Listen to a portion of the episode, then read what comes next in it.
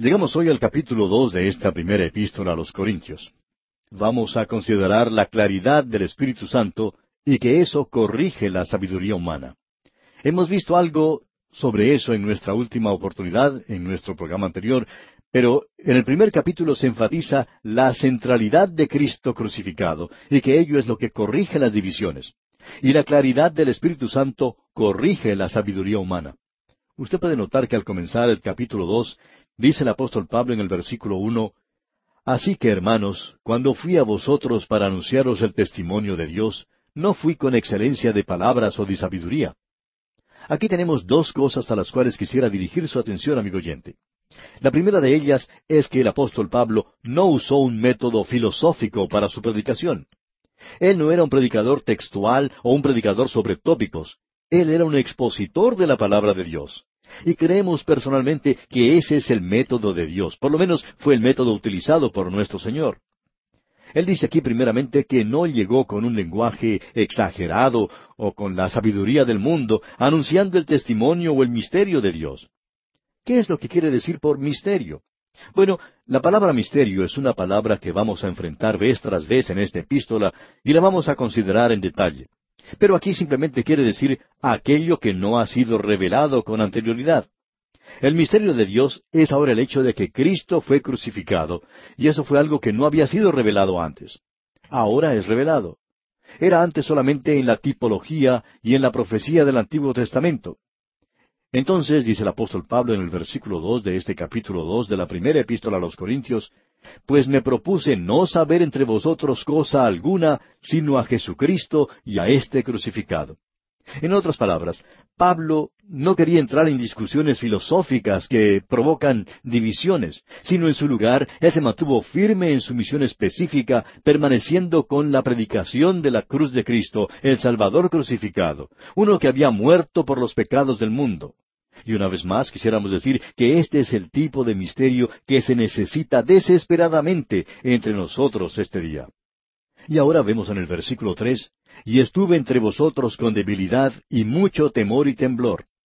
Pablo está abriendo aquí su propio corazón y le permite a usted observar sus pensamientos más profundos y la manera de pensar suya cuando estaba entre ellos. Él, como lo hace ver aquí con toda claridad, estaba visiblemente inquieto entre ellos. Dice que estaba con debilidad y mucho temor y temblor. No nos sorprende que dijera eso, ya que Dios ha elegido a las cosas débiles de este mundo. Dios ha elegido las cosas que no son. Pablo no tenía una concepción más alta de sí mismo, y aun así, él era un hombre de gran intelecto. Pensamos que él era un gran hombre en muchas maneras, pero él nunca pensó de sí mismo en esa forma. Y continúa diciendo en el versículo cuatro de este capítulo dos de la primera epístola a los Corintios, y ni mi palabra ni mi predicación fue con palabras persuasivas de humana sabiduría, sino con demostración del Espíritu y de poder. Hoy nosotros tenemos las palabras de sabiduría de muchos, tenemos mucha predicación, pero muy poco se presenta con demostración del Espíritu y de poder. Y eso, una vez más, es algo que es necesario en nuestros días. Hay quienes piensan hoy que si nosotros utilizamos el método correcto, o si tenemos el sermón apropiado, o si aún decimos lo que corresponde, entonces tendremos buen resultado. Sin embargo, lo importante es hacerlo con demostración del Espíritu y de poder, como lo dice el versículo cinco de este capítulo dos de la primera epístola a los Corintios, para que vuestra fe no esté fundada en la sabiduría de los hombres, sino en el poder de Dios. En otras palabras, si se utiliza la sabiduría humana para ganar a un hombre, entonces su fe descansa en eso. Pero si él llega a la fe por medio del poder de Dios, entonces su fe descansará en eso. Esa es la razón por la cual desconfiamos en gran manera de la predicación apologética, que tiene por objeto defender la religión cristiana contra los ataques de sus adversarios. Es decir, tratar de probar que la Biblia es la palabra de Dios, tratar de probar que el primer capítulo de Génesis es algo científico y que el diluvio fue algo que en verdad ocurrió. Ahora no queremos que usted nos entienda mal, amigo oyente. Nosotros creemos que para eso hay un lugar y le damos gracias a Dios por aquellos que han tomado esos puntos y se han especializado en ellos. Pero nosotros necesitamos entender que la salvación no se basa en el hecho de saber si nosotros podemos verdaderamente probar la inspiración de las Escrituras. Pensamos que usted lo puede hacer Pero ese no es el caso. La cuestión es en qué se basa su fe, cuál es la base en la cual descansa su fe. Bueno, creemos que nuestra fe descansa en el poder de Dios. Allí está la base y por tanto, ya que está descansando en eso, entonces no va a descansar en otras cosas por más importantes que sean, y por la parte que tengan en llamarnos la atención hacia la palabra de Dios. Pero la fe tiene que estar firme en el poder de Dios. Por tanto, el apóstol Pablo continúa diciendo en el versículo seis, Sin embargo, hablamos sabiduría entre los que han alcanzado madurez, y sabiduría no de este siglo, ni de los príncipes de este siglo que perecen. Pablo dice, yo no uso los métodos mundanos o humanos para nada, mas hablamos sabiduría de Dios en misterio. Aquí volvemos a tener otra vez esta palabra misterio. Sigue diciendo la sabiduría oculta, la cual Dios predestinó antes de los siglos para nuestra gloria. Ahora otra vez aparece el misterio. Debemos ser bien claros en indicar que aquí no se trata de uno de esos misterios que son populares como una novela de suspenso. Para nosotros la palabra misterio tiene que ver con algo que se ha hecho en secreto, en privado. A veces leemos en los periódicos que alguien ha sido asesinado y que todavía no se ha encontrado al culpable y queda en completo misterio la forma en que se llevó a cabo ese crimen. Bueno, eso fue un misterio. ¿Qué es lo que queremos decir entonces por misterio?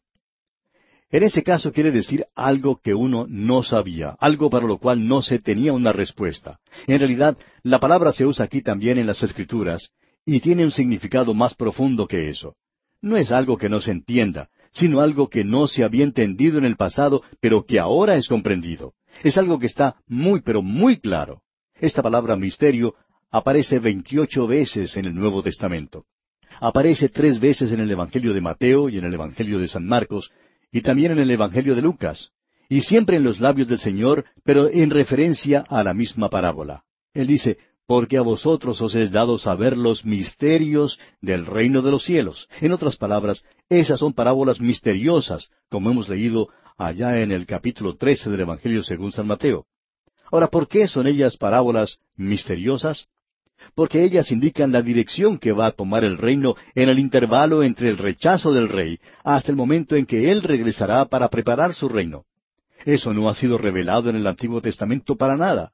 Dios no lo había revelado aún a los hombres. Pero ahora Él lo está revelando a los hombres. Él dice, mas hablamos sabiduría de Dios en misterio. Y eso es algo que es muy interesante aquí. Es una palabra que proviene de las escuelas griegas de filosofía, de la palabra octo, y de la ciencia, y Pablo haciéndose de ella o agarrándose de ella dijo, hablamos sabiduría de Dios en misterio. Pero él le da un significado completamente nuevo. Misterio viene de una palabra que quiere decir boca, y significa tener la boca cerrada. Es una proposición que se indica con el sonido shh. Pero el apóstol Pablo nunca lo usó de esa manera. Eso que había sido silencioso se ha podido decir vocalmente. Aquello que no había sido conocido y que no podía ser conocido como resultado de las investigaciones humanas, ahora es conocido y el misterio del Nuevo Testamento siempre quiere decir algo que no se puede descubrir por medio del intelecto humano, sino que es revelado para que el intelecto humano lo pueda entender. Misterio es algo que ha sido revelado para que pueda ser entendido por la mente del hombre y por el intelecto humano. Y también tenemos sabiduría. Pablo dice, tenemos una filosofía. Ahora, no es de este siglo ni de este mundo. Es la sabiduría de Dios y pertenece a la cruz de Cristo. Lo que él está diciendo es algo maravilloso, amigo oyente. Y luego continúa él en los versículos siete al nueve de este capítulo dos de la primera carta a los Corintios diciendo, Mas hablamos sabiduría de Dios en misterio, la sabiduría oculta, la cual Dios predestinó antes de los siglos para nuestra gloria, la que ninguno de los príncipes de este siglo conoció, porque si lo hubieran conocido, nunca habrían crucificado al Señor de la gloria. Antes bien, como está escrito, cosas que ojo no vio, ni oído oyó, ni han subido en corazón de hombre, son las que Dios ha preparado para los que le aman. Aquí tenemos un versículo que muchas veces se ha entendido mal ha ido a los entierros muchas veces y no creemos que sea un versículo que se deba usar en un entierro. Lo hemos oído mencionar cuando éramos muchachos, cuando el doctor fulano de tal o cualquier otra persona moría y allí estaba su cuerpo ante nosotros. Cuando él estaba entre nosotros no podía ver muy bien, tampoco podía oír bien y él no podía entender bien. Pero ahora él está vivo y puede comprender todo. Bueno, eso no es lo que Pablo está diciendo. Pablo está diciendo que aquí, ahora, en este lugar, hay ciertas cosas que el ojo no ha visto. Hay ciertas cosas que uno no puede percibir por medio del ojo humano. Nosotros aprendemos más a través de nuestros ojos que de cualquier otra forma, pero hay ciertas cosas que uno no puede aprender por medio del ojo, ni tampoco por medio del oído. El oído es otra de las maneras por las cuales nosotros aprendemos. Aprendemos oyendo. Y aún así hay ciertas cosas que uno no puede comprender por medio del oído. Él dice, ni ha subido en corazón de hombre. Es decir, por medio de la meditación, por medio de la reflexión, por medio del pensamiento, el razonar. Hay ciertas cosas que uno nunca puede obtener. Dios nunca tuvo un Cristóbal Colón. Usted no puede descubrirlo. ¿Tampoco lo puede hacer buscando a Dios? Por supuesto que no. Ahora estas son cosas que uno no puede aprender, cosas que Dios ha preparado para aquellos que le aman. Usted, amigo oyente, no lo recibe por medio del ojo, por medio del oído o por medio de la razón. ¿Cómo entonces lo podemos recibir? Bueno, veamos el versículo diez de este capítulo dos de la primera carta a los Corintios, y dice Pero Dios nos las reveló a nosotros por el Espíritu, porque el Espíritu todo lo escudriña aún lo profundo de Dios. Ahora, lo que él está diciendo aquí sencillamente es que lo que uno no puede recibir por medio del ojo o del oído, el Espíritu de Dios se lo puede enseñar. Hay ciertas cosas en la Biblia que usted puede recibir a través del ojo, y que usted puede recibir a través del oído, y que puede comprender por medio de la razón. Un profesor cuenta que había muchos estudiantes devotos en el seminario que piensan que Dios les va a dar a ellos la respuesta en los exámenes. Ellos pensaban que si ponían su Biblia bajo la almohada durante la noche, antes de los exámenes, que las respuestas saldrían de la Biblia y que llegarían a introducirse en sus mentes de alguna manera algo que es completamente ridículo. Usted, amigo oyente, no va a aprender por ese método. Hay ciertas cosas que usted puede aprender estudiando la Biblia, como es la historia, puede aprender de la poesía de ella, y muchas otras cosas que se aprenden utilizando la mente de uno y por medio del estudio. Pero uno no puede recibir las verdades espirituales de esa manera porque lo importante es que Dios nos las reveló a nosotros por medio del Espíritu. Hay ciertas cosas que solamente el Espíritu de Dios nos puede revelar. Luego continúa Pablo diciendo aquí en el versículo once, Porque ¿quién de los hombres sabe las cosas del hombre sino el Espíritu del hombre que está en él? Así tampoco nadie conoció las cosas de Dios sino el Espíritu de Dios. Usted y yo, amigo oyente, nos podemos entender el uno al otro porque tenemos el Espíritu del hombre. Yo, por ejemplo, puedo saber cómo se siente cuando se cae en la vía pública. Le hace pasar vergüenza, ¿verdad? En cierta ocasión un señor salía de una tienda de víveres y saliendo a la calle se resbaló y cayó al suelo. Ahora él llevaba en sus manos dos frascos grandes, o sea, dos galones llenos de aceite que había comprado. Pero al caer no se quebró ninguno de los dos frascos, pero sí se dio un buen golpe. Ahora él se levantó rápidamente y miró en todas direcciones para ver si alguien lo estaba observando. ¿Por qué hizo eso? Yo sí sabía por qué lo había hecho. Lo estaba haciendo porque le había dado vergüenza y quería saber si alguien lo estaba viendo. Y yo entiendo eso, amigo oyente, porque yo tengo el espíritu del hombre. Él tiene el espíritu del hombre también. Pero yo no entiendo cómo se siente Dios. No sé de eso. Y si yo voy a entender algo acerca de Dios, Él será quien tenga que revelármelo. Ahora el apóstol Pablo nos dice en el versículo doce de este capítulo dos de la primera epístola a los Corintios, y nosotros no hemos recibido el Espíritu del mundo, sino el Espíritu que proviene de Dios, para que sepamos lo que Dios nos ha concedido. Hay cosas que nosotros podemos comprender solamente si el Espíritu de Dios nos las revela. Y Él lo hace libremente. Él quiere ser nuestro Maestro. Y el versículo trece nos dice, lo cual también hablamos no con palabras enseñadas por sabiduría humana, sino con las que enseña el Espíritu, acomodando lo espiritual a lo espiritual. Él hace esta declaración bastante profunda aquí, que es un axioma de las Escrituras, es decir, un principio que no necesita explicación. Es un versículo muy conocido, pero el hombre natural, es decir, el hombre que no ha sido salvo, y así es como todos nosotros nacemos en este mundo, muertos en nuestros delitos y pecados, sin ninguna capacidad para Dios, nos hemos hecho enemigos de Dios. Así es el hombre natural. Y Pablo dice que el hombre natural no percibe las cosas que son del Espíritu de Dios. Permítanos contarle algo que escuchamos constantemente en nuestro programa. Un hombre contó que él era un vendedor que viajaba a distintas ciudades. Él dijo que un día estaba sencillamente girando el dial de su radio en el automóvil mientras se dirigía a otra ciudad en viaje de negocios. Al escuchar la radio dijo, bueno, aquí tenemos a otro predicador y ya yo estoy cansado de oírlos. Y entonces comencé a cambiar de estación. Luego, dijo este hombre, él está enseñando la Biblia. Yo no sé qué pasaje de la Biblia estábamos considerando entonces, pero él se preguntó, ¿qué será lo que va a decir sobre eso? Y decidió escuchar. Ahora él resistió eso. Más adelante, él finalmente se puso a escuchar otro programa y dijo, ese hombre será algún chiflado religioso. Pero al día siguiente, viajando a otra ciudad, se dijo que volvería a escuchar y así lo hizo.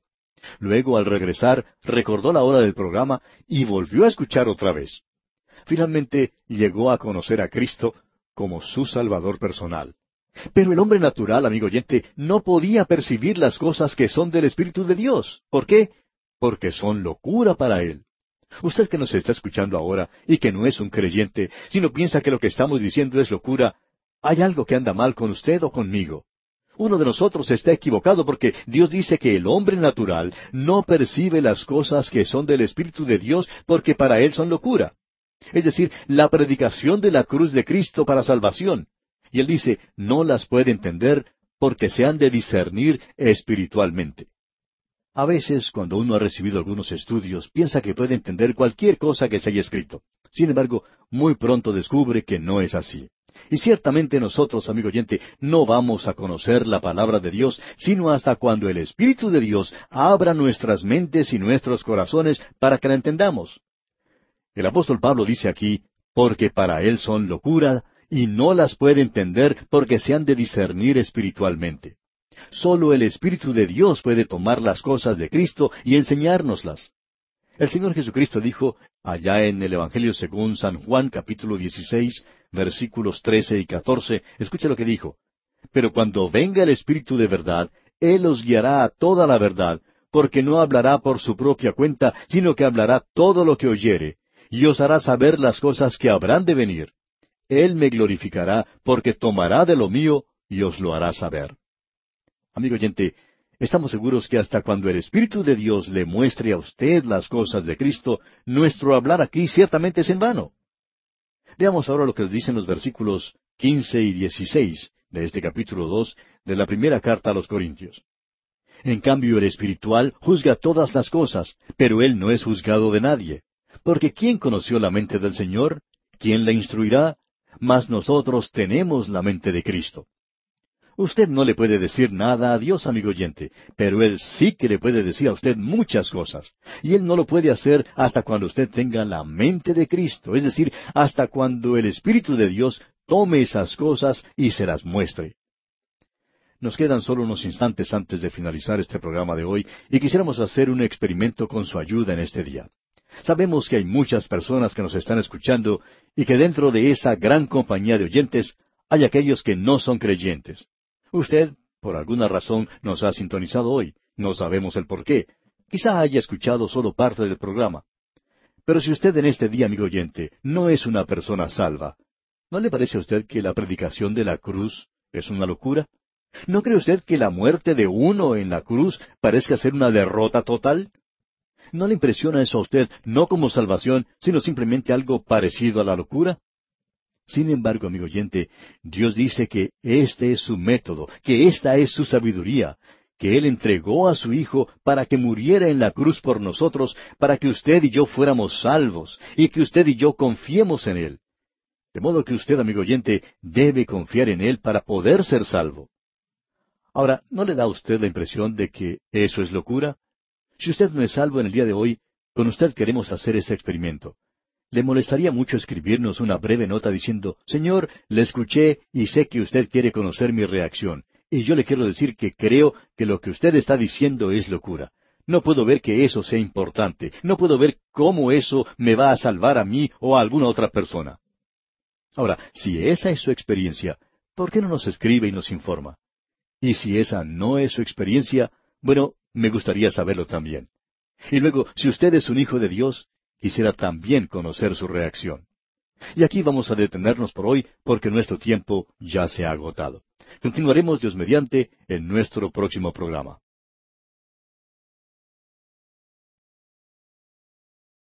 En el día de hoy, amigo oyente, nuestro estudio nos lleva, como ya dijimos, al tercer capítulo de la primera epístola a los Corintios. Y a propósito, quisiera decir que debe decirse la primera epístola a los Corintios. Hay muchos hermanos a quienes hemos escuchado decir primera de Corintios. Y debe ser primera a los Corintios porque es una carta dirigida a los Corintios. Bien, usted recordará que en nuestro programa anterior estuvimos observando la claridad del Espíritu Santo. Vimos que el Espíritu Santo corrige la sabiduría humana. Eso lo pudimos ver en el capítulo dos. Allí el apóstol Pablo nos presentaba dos clases de hombre. Una de ellas es el hombre natural. El hombre natural es el hombre que es hijo de Adán, nacido en este mundo con una naturaleza pecaminosa. Ahora, cuando uno dice naturaleza pecaminosa, quiere decir que es propenso o que tiene inclinación a hacer el mal. En realidad, eso es todo lo que nosotros podemos hacer. Llegamos a este mundo como pecadores. Estamos separados de Dios en una rebelión contra Dios. Y aun cuando nosotros hacemos el bien, siempre lo hacemos como un acto proveniente de emociones dobles. Y siempre tenemos que escudriñar nuestros corazones como creyentes para ver si estamos actuando de esa manera o no aun cuando estamos tratando de hacer la obra del Señor. Ese es el hombre natural. Ahora Pablo nos dice que el hombre natural no percibe las cosas que son del Espíritu de Dios, porque para él son locura y no las puede entender. Así es el hombre natural. Hay algunos políticos que tienen planes muy ambiciosos. Cuando uno observa lo que ellos están tratando de hacer, parecería que estuvieran uniendo la utopía y el milenio. Ellos siempre tienen la solución feliz para todos los problemas del mundo.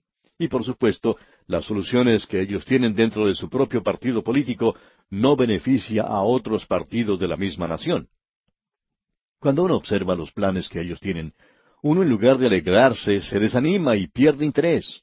En primer lugar, porque las promesas que se está haciendo no pueden llegar a ser realidad. Y luego, uno reconoce que está escuchando a un hombre natural. Él no tiene ningún entendimiento de lo que es espiritual.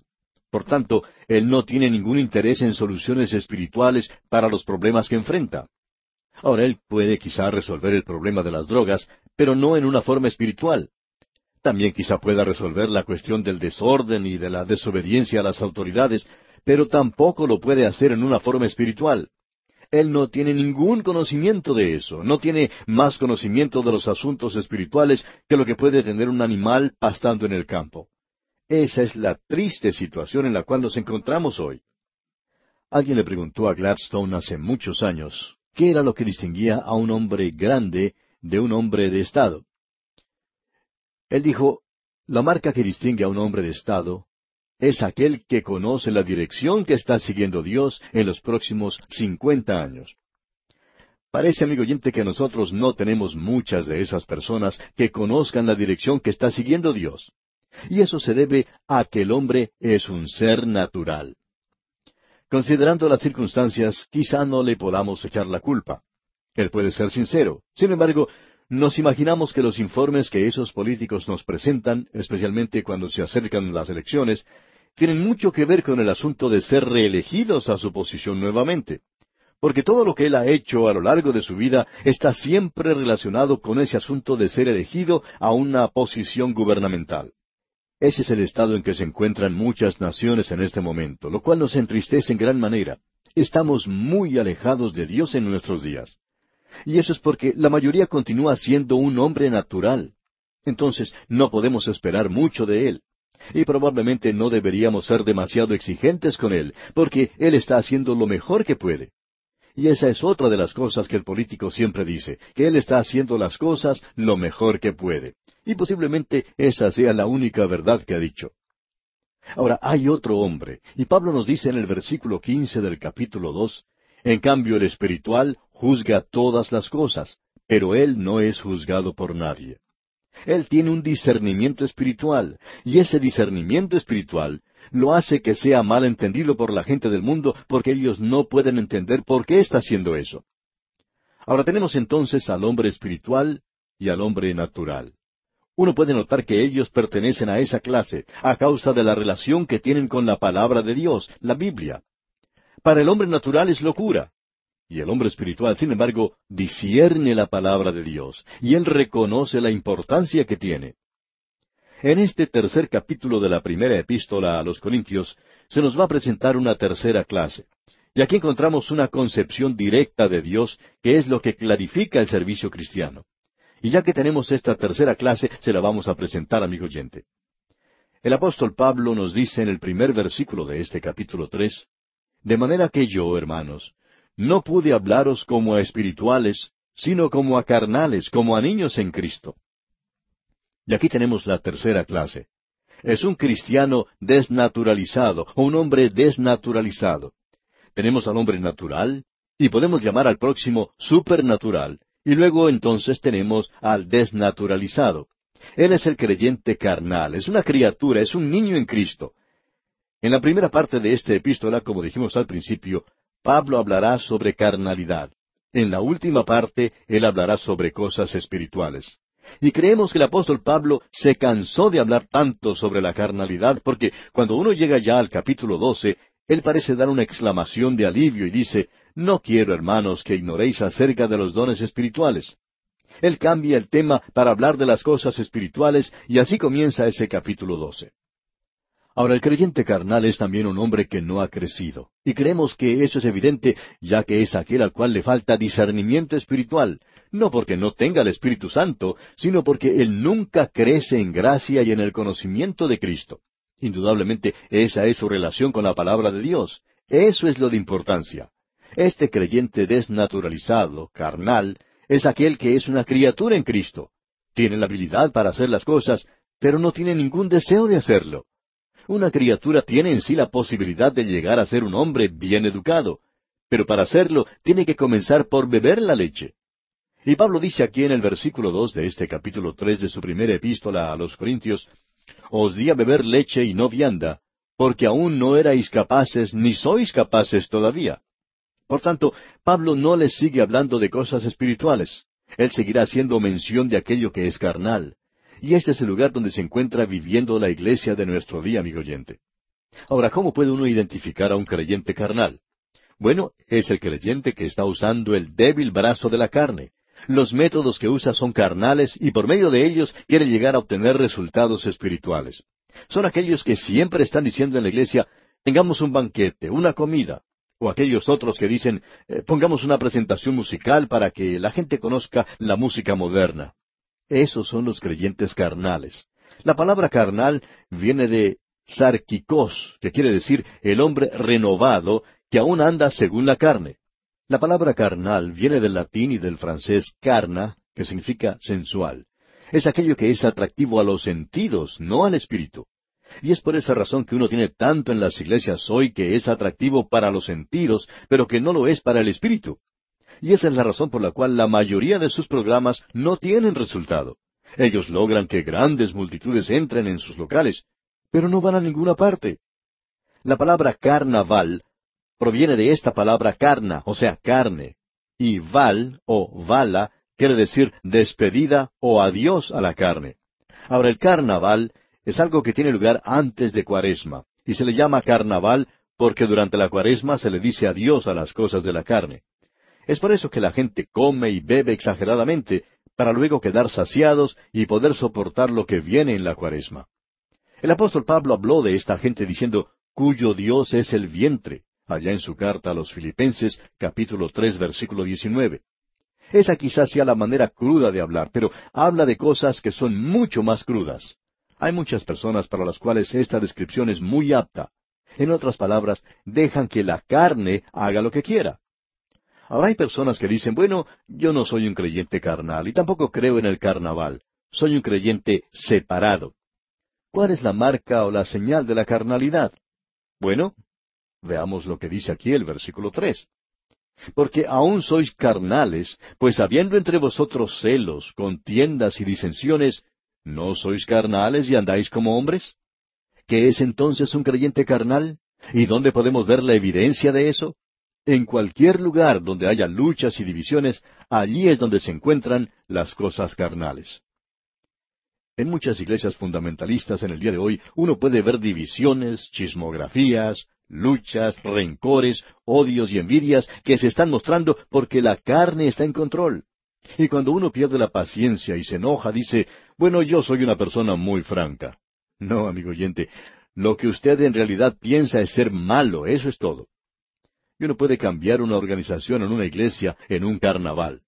Lo mismo le puede hacer a una reunión de oración o a la sociedad misionera o en la escuela dominical cuando uno provoca luchas, envidias y divisiones.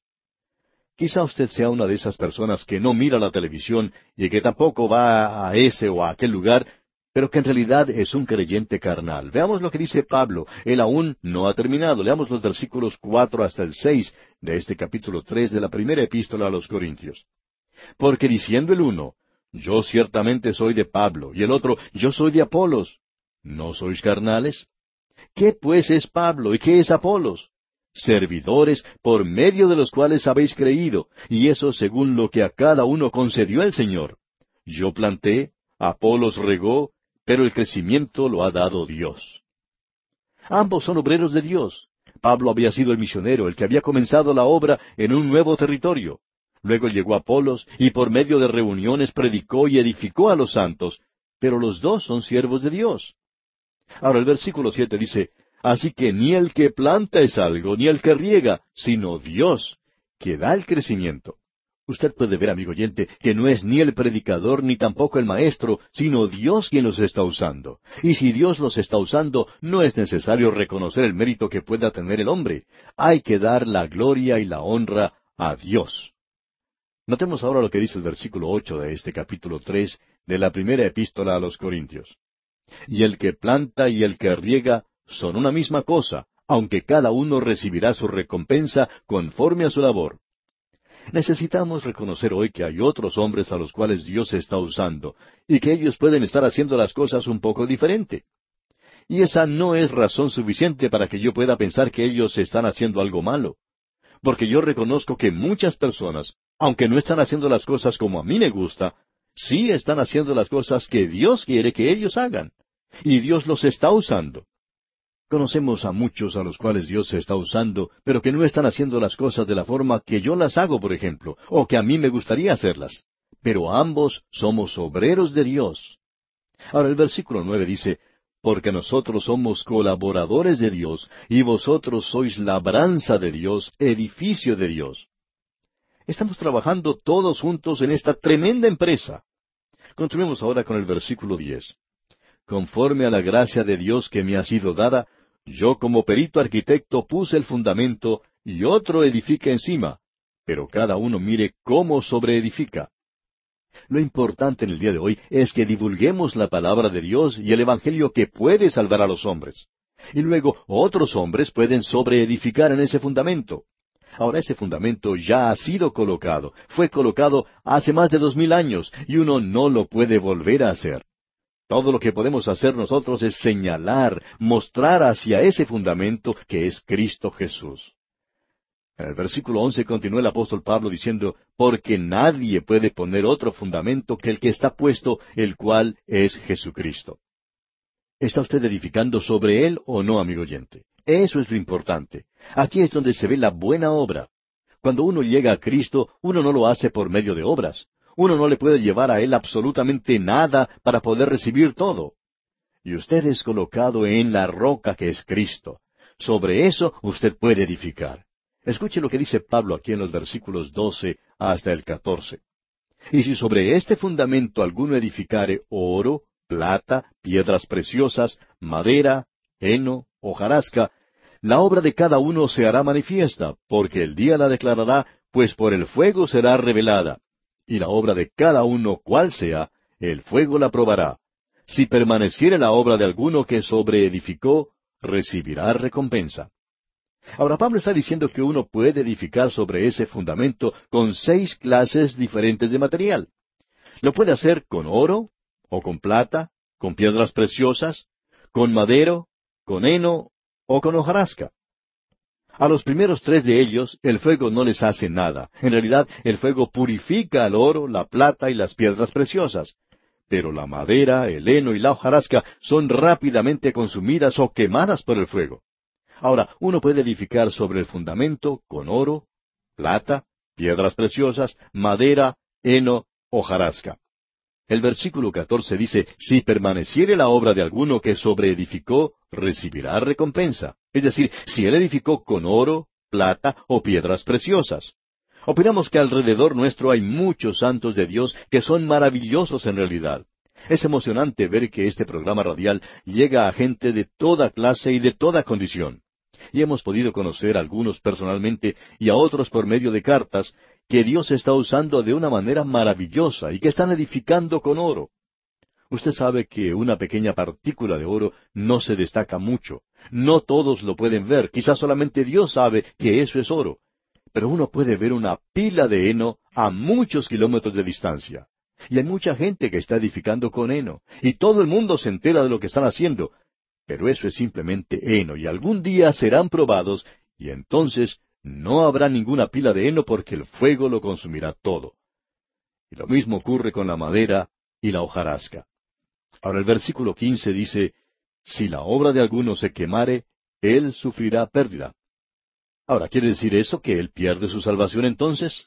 No, amigo oyente, por supuesto que no. Porque ya hemos leído que si permaneciere la obra de alguno que sobreedificó, recibirá recompensa. Pero si lo consume el fuego, dice, él sufrirá pérdida. La segunda parte de este versículo quince dice, si bien él mismo será salvo, aunque así como por fuego. El hombre será salvo porque eso es lo importante, porque está sobre el fundamento que es Cristo. Ahora, amigo oyente, ¿con qué está usted edificando? ¿Qué clase de material está utilizando? Si usted está edificando con oro, quizás no sea muy imponente, pero una pila de heno o de hojarasca se destaca mucho en el horizonte, pero desaparece con el fuego. Y quisiéramos decir que en el cielo habrá algunas personas que estarán oliendo como si hubieran salido de un incendio, porque todo lo que han hecho será consumido por las llamas. Ellos no recibirán una recompensa. Este pasaje trata sobre la recompensa en el servicio de Dios. Si usted es un creyente carnal, creemos que el apóstol Pablo está diciendo que usted no puede esperar una recompensa porque usted no ha estado relacionado propiamente con Dios a través de la palabra de Dios. Usted puede notar que el creyente carnal es aquel que no conoce la palabra de Dios. Tenemos pues que la manera de determinar si cualquiera de los tres han estado relacionados correctamente con la palabra de Dios o no es esta. El hombre natural dice que es locura. El hombre espiritual la discierne. El natural dice, bueno, tengamos un banquete en vez de un estudio bíblico. O, o, vamos a escuchar música en vez de escuchar la enseñanza de la palabra de Dios. Esa es la manera por la cual uno puede identificar a un creyente carnal. Luego nos dice aquí en los versículos 16 y 17 de este capítulo 3 de la primera carta a los Corintios, ¿No sabéis que sois templo de Dios y que el Espíritu de Dios mora en vosotros? Si alguno destruyere el templo de Dios, Dios le destruirá a él, porque el templo de Dios, el cual sois vosotros, santo es. El Hijo de Dios es el templo del Espíritu Santo. Y sobre eso vamos a hablar más adelante, porque el apóstol Pablo lo volverá a presentar. Aún nuestros cuerpos pertenecen a Él. Ahora aquí dice en el versículo 18, Nadie se engaña a sí mismo. Si alguno entre vosotros se cree sabio en este siglo, hágase ignorante para que llegue a ser sabio. Nos gustaría que aquellos que están estudiando hoy en un seminario o colegio bíblico se den cuenta que lo importante en el día presente es la divulgación de la palabra de Dios. Nos gustaría hablar personalmente con muchos de ellos para que se den cuenta del privilegio que tienen de poder presentar la palabra de esa manera. Quisiéramos ver que ellos aprendieran esto. Luego leemos en los versículos 19 al 23 de este capítulo 3 de la primera epístola a los Corintios, porque la sabiduría de este mundo es insensatez para con Dios, pues escrito está, Él prende a los sabios en la astucia de ellos. Y otra vez, el Señor conoce los pensamientos de los sabios que son vanos. Así que ninguno se gloríe en los hombres, porque todo es vuestro, sea Pablo, sea Apolos, sea Cefas, sea el mundo, sea la vida, sea la muerte, sea lo presente, sea lo porvenir, todo es vuestro, y vosotros de Cristo, y Cristo de Dios. Es maravilloso poder apreciar esto y en lugar de pertenecer a un grupo pequeñito y decir, me gusta este maestro o aquella doctrina, poder decir que todos pertenecemos a uno solo. De esto hablaremos en nuestro próximo programa, Dios mediante. Pero la razón por la cual nos llevamos bien con otros de nuestros hermanos, amigo oyente, es porque ellos también pertenecen a Dios. Amigo oyente, ellos también me pertenecen y confío en que yo también les pertenezca a ellos. Es maravilloso hoy podernos reunir alrededor de la persona de Cristo sobre el fundamento que es Cristo Jesús. Eso es algo de suma importancia, amigo oyente.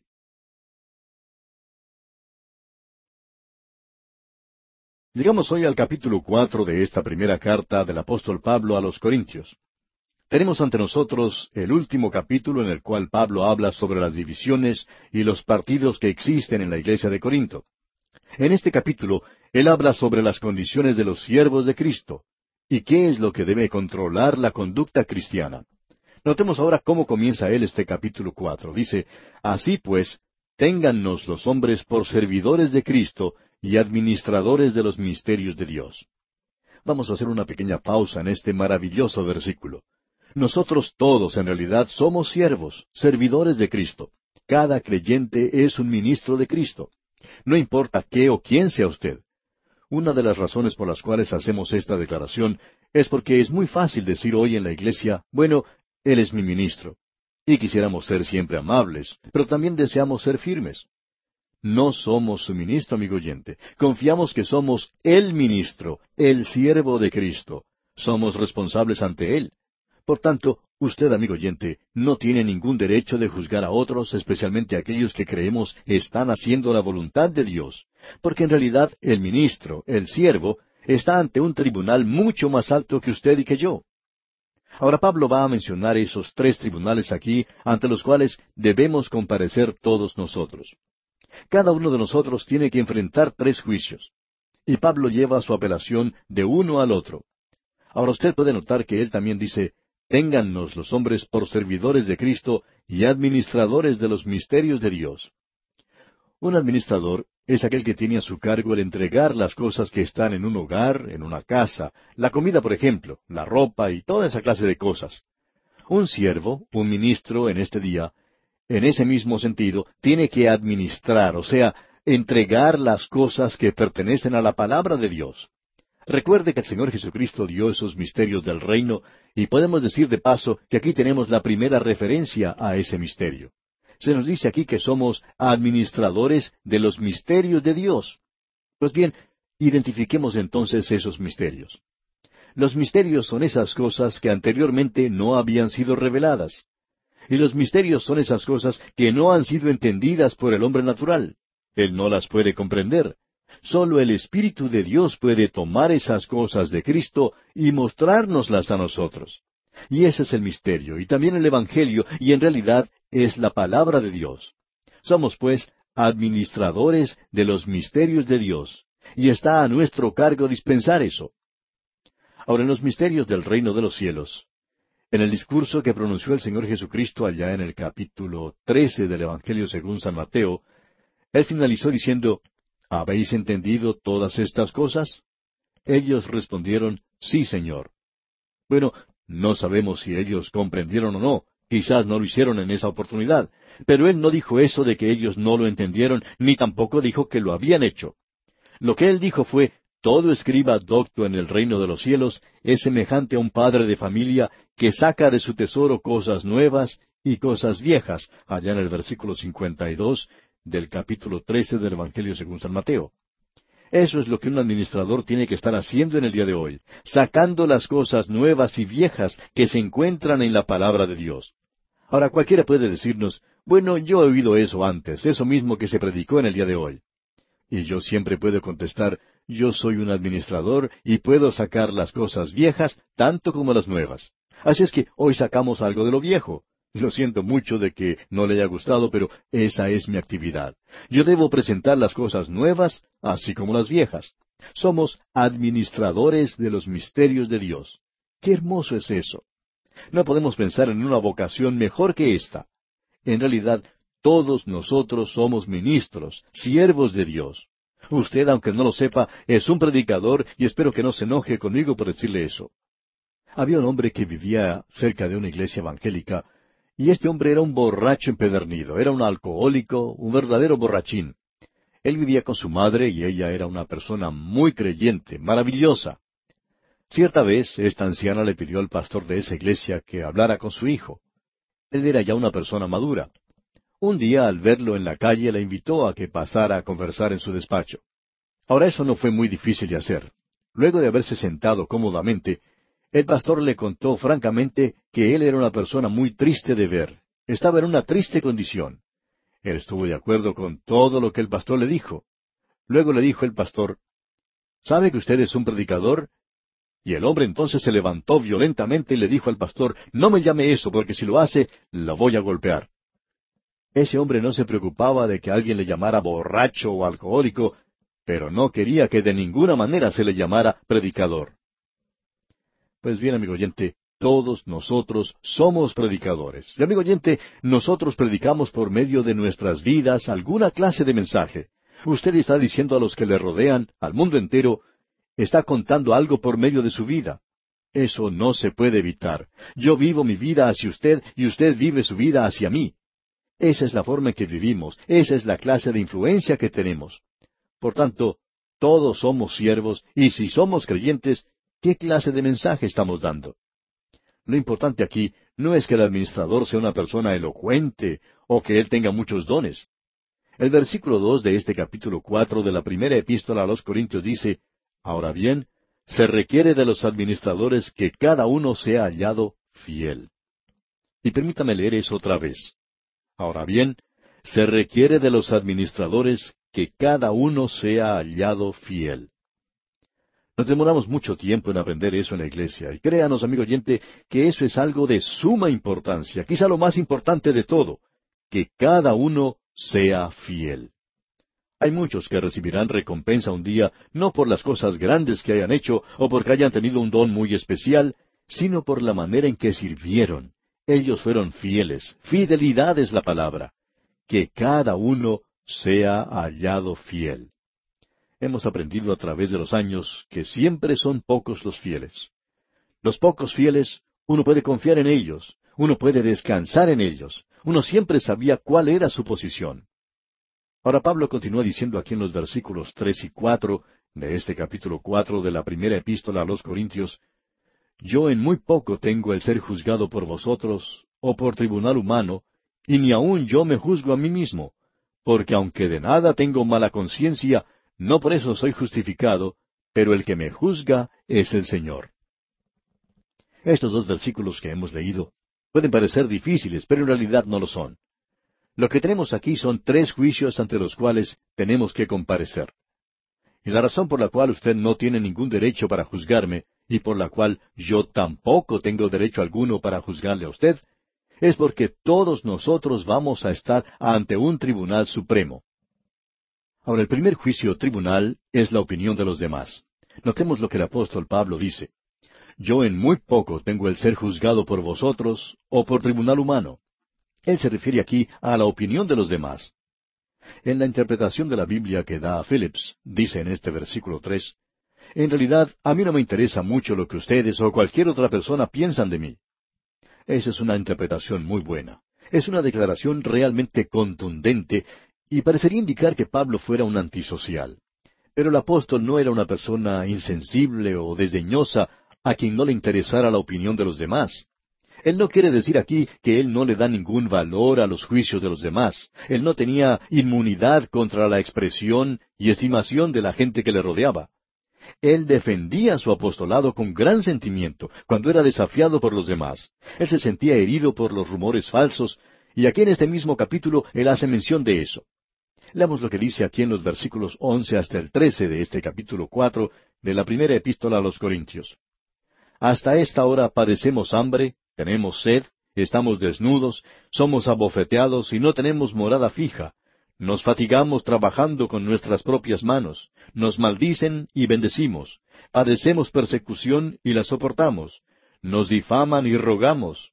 Hemos venido a ser hasta ahora como la escoria del mundo, el desecho de todos. Como podemos apreciar, amigo oyente, Pablo era muy sensible en cuanto a las opiniones de la gente, pero el apóstol no era desviado por lo que los demás pensaban.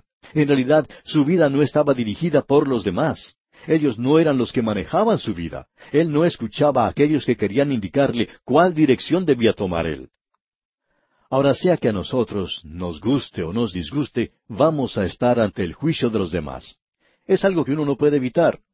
Y esto quizá es practicado con demasía en algunos países. Abraham Lincoln, por ejemplo, dijo, la opinión pública en este país, o sea, en los Estados Unidos, es todo. Eso es, a nuestro modo de pensar, una realidad, pero es lamentable que así sea. Vemos que hay un peligro en acatar siempre la opinión de los demás, el ceder ante la crítica de nuestros enemigos, el rendirse ante ellos. Hay muchos tribunales que se inclinan hacia la popularidad de la mayoría. Eso es lo que hacen generalmente los políticos. Algunos hasta pierden sus valores morales, su honor, su reputación. Milton fue el que dijo, la última enfermedad de una mente noble es el amor a la fama. Y eso es lo que persiguen muchas personas en nuestros días. El editor del periódico El Sol de Nueva York, Horacio Greeley, dijo, La fama un vapor, la popularidad un accidente, las riquezas son como alas pintadas, aquellos que aplauden hoy son los que condenarán mañana. Solo hay una cosa que perdura, y es el carácter. Y vemos una vez más que alguien ha dicho, el problema con la mayoría de nosotros es que preferimos vernos arruinados por la adulación que salvados por la crítica. Y eso nos tememos, amigo oyente, es también una cruda verdad. Ahora usted puede ver que el apóstol Pablo quizás se inclinaba un poco sobre la opinión de los demás, pero no fue cambiado nunca. Eso es lo que dice aquí. Yo en muy poco tengo el ser juzgado por vosotros o por tribunal humano. Y luego más adelante él dice, y ni aun yo me juzgo a mí mismo. Ahora el tribunal que es un poco más alto que la opinión de los otros es aún otro tribunal. Y es el juicio que uno se hace a sí mismo. Y esa es la conciencia. Digamos de paso que ese es un tribunal superior, el tribunal de la conciencia de uno mismo. ¿Es la conciencia una guía segura? Bueno, Pablo dice que no lo es. No es una guía muy precisa o exacta. Nosotros debemos ser guiados por el Espíritu Santo. En el pasado tuvimos la edad de la conciencia, y eso terminó en el diluvio. La iglesia, o mejor dicho, los creyentes, tienen que tener una conciencia más iluminada. Y cuando nos reprocha algo o nos censura, debemos prestarle atención y obedecerla. Pero cuando aprueba nuestra manera descuidada de vivir, o cuando apela a nuestra vanidad y nos alaba, entonces debemos tener mucho cuidado. Todos nosotros permanecemos firmes o caemos ante este tribunal. Shakespeare fue quien dijo que deberíamos ser verdaderos ante nosotros mismos. Dice que como la noche sigue al día, uno no puede ser falso ante ningún hombre. Y creemos que también fue Longfellow quien dijo, no en el clamor de las multitudes, ni en el aplauso o los gritos de las masas, sino que en nosotros mismos se encuentra el triunfo o la derrota.